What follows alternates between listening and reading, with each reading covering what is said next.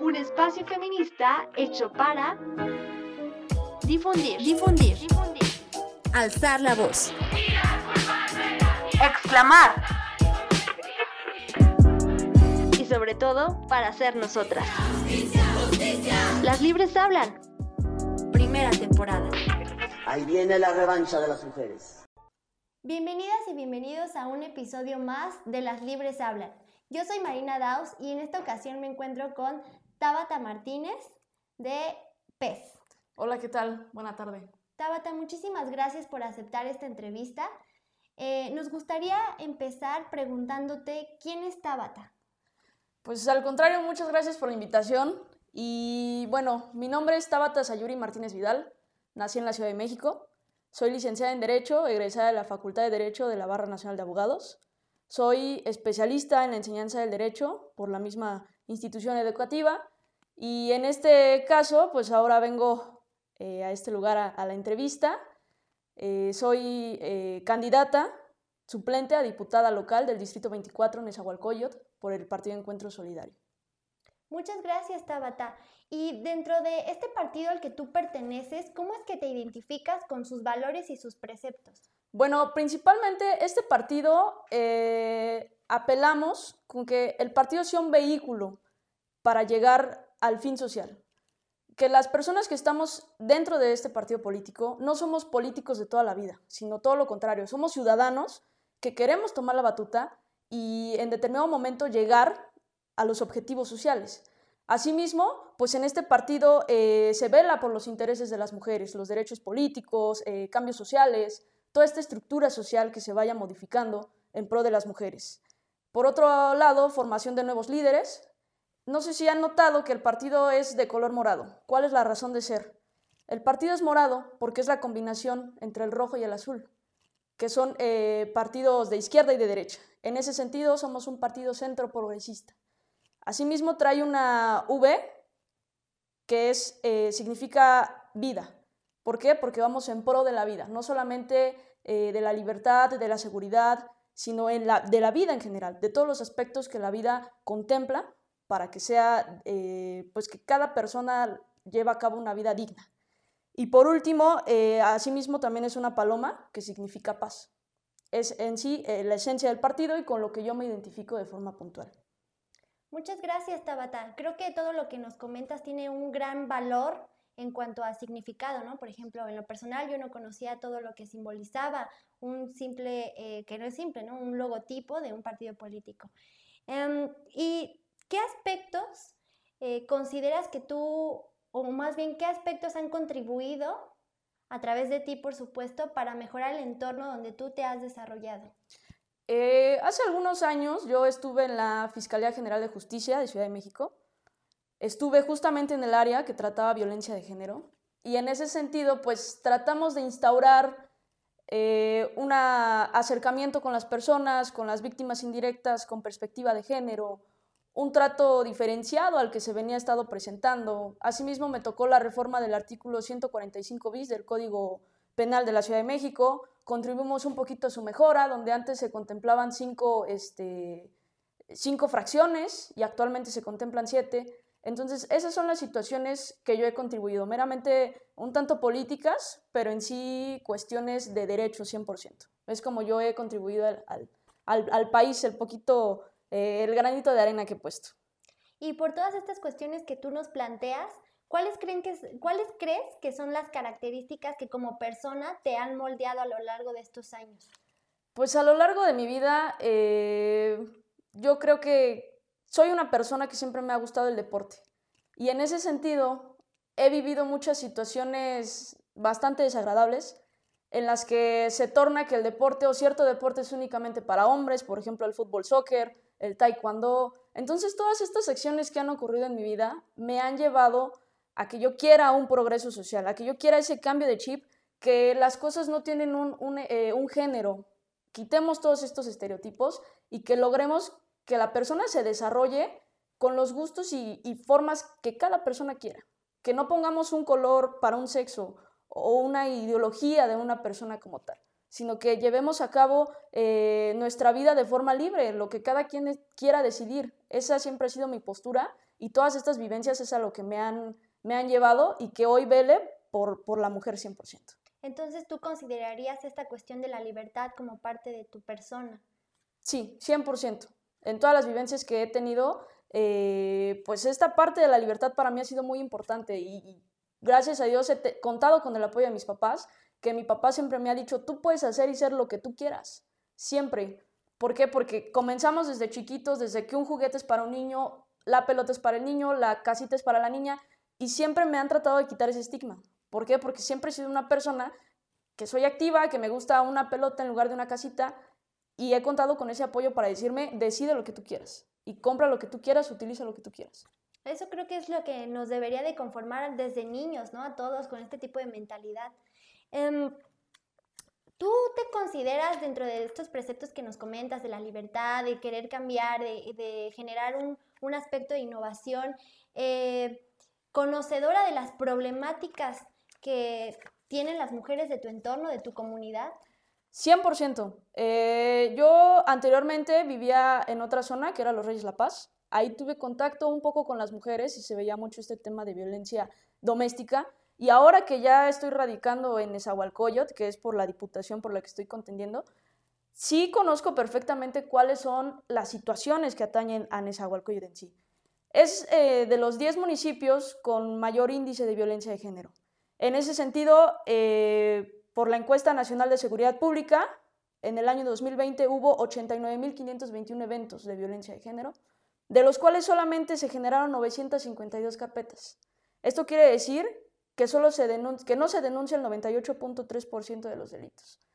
Es una situación bastante complicada y que hemos estado estudiando a lo largo de, este tiempo que llevamos de campaña y pre-campaña, obviamente. ¿Por qué? Porque queremos instaurar nuevas políticas públicas. Asimismo, Nezahualcóyotl cuenta con 12 alertas de violencia de género. Entonces, esa situación también es muy importante y que con todo este trabajo y esta colaboración que podemos llegar a hacer yo como suplente y el diputado titular, pues atañir y cambiar cuáles son las situaciones, políticas públicas que generen eh, pues todos estos cambios, que subsanen todas estas deficiencias. Asimismo, en Nezahualcóyotl eh, existen cuatro zonas que se, que se, dividen en 15 sectores. ¿Qué es lo que pasa con estas, eh, con estas alertas de violencia de género? En Nezahualcóyotl, de forma específica, lo que más existe es violencia doméstica, que obviamente esta es prevenible para que no lleguemos al desenlace fatal que es, que es la, el feminicidio. En ese sentido, pues una de nuestras propuestas es colocar a una persona que se encargue de atender temas exclusivos de género en cada sector. Existen 15 sectores, en ese sentido necesitamos 15 personas que, estén en cada uno de estos sectores para que sea un acercamiento próximo. Esto es con la policía de proximidad, que estén a la mano de las mujeres que sufren este tipo de violencia y no tengan que movilizarse hasta una agencia de Ministerio Público que probablemente les quede muy lejos. Es mucho más fácil que se encuentren en un cuadrante más cercano. Entonces tus políticas públicas se basan en esta cuestión de acompañamiento y justamente de poner atención y mayor énfasis en lo que es la violencia doméstica, ¿no? Exactamente, atañer al problema de raíz. Eh, espacios públicos, espacios de diálogo, espacios que contemplen eh, a las mujeres, el empoderamiento femenino, que las hagan encontrarse con ellas mismas, porque esta situación de la violencia eh, de género y de la violencia doméstica está muy normalizada y las víctimas recaen tanto en esa situación que ya no saben hasta cuándo poner un alto. Hay una teoría que es este, de la rana hirviendo que esta ranita está dentro del agua y el agua se va calentando, calentando y no sabe en qué momento brincar. Y cuando quiere brincar ya, ya es muy tarde. Entonces, en ese sentido, son todas estas políticas de acercamiento, de proximidad, desde el momento único, desde el momento primario, para que así podamos combatir toda esta situación de feminicidio. ¿Y tú a qué crees que se deba este auge feminista que hemos tenido en toda esta zona oriente del Estado de México. Eh, nosotros, por ejemplo, en Colectiva Asteria y en Revista Las Libres, eh, radicamos en esta zona de Texcoco y vemos que hay un gran auge del movimiento. Pero en Nezahualcóyotl, en la zona de Chimalhuacán, en las zonas aledañas, ¿tú a qué crees que se deba este auge feminista? Aquí han logrado un grupo colectivo bastante fuerte eh, en muy poco tiempo porque afortunadamente son personas jóvenes, mujeres jóvenes, las que han tomado las riendas de todas estas situaciones y, no, han, no, han, eh, no han parado, han alzado la voz, han estado en todo momento para apoyarse, para, para dar a conocer y más que lo anterior, pues que no normalizan la violencia de género. Yo creo que eso es lo más importante y en ese sentido eso es lo principal, por lo cual este grupo colectivo ha tenido tanto auge, tanta movilidad y que pues se ha visto, ¿no? En todas estas manifestaciones a nivel nacional que ya son realmente masivas. Sí, ¿no? Y que miles de mujeres ya se están adentrando poco a poco a lo que es este movimiento. Yo creo que es maravilloso que poco a poco justamente nos vayamos percatando de que es necesario crear eh, justamente estas políticas públicas en pro de nosotras. Y dentro de este concepto, si tú tuvieras la oportunidad de generar algo positivo dentro de tu comunidad, específicamente hablando del sector de Nezahualcóyotl, ¿Qué, ¿Cuáles serían estas propuestas que tú manejarías? Eh, sí en materia de género, pero también en otras cuestiones, ¿no? Eh, en general. Pues de forma general, eh, las situaciones que más atañen en Cianes Agualcoyot son cuestiones de seguridad, son cuestiones de agua, son cuestiones que, que ahí existen personas, su mayoría, pues ya de una edad un poco avanzada. Entonces, ¿qué es lo que yo haría? En ese sentido, pues legislar, ocupar mi cargo público para que todo esto me permita por velar por los intereses de todas estas personas que, habitan en Ciudad Nezahualcóyotl. ¿Y qué importancia le das a las mujeres que trabajan junto a ti, que colaboran junto a ti, que están junto a ti, dentro de tu entorno, por supuesto, laboral, social y demás? Pues fíjate que en su mayoría son, son mujeres, justamente, las que trabajan conmigo, las que estamos en el equipo de trabajo.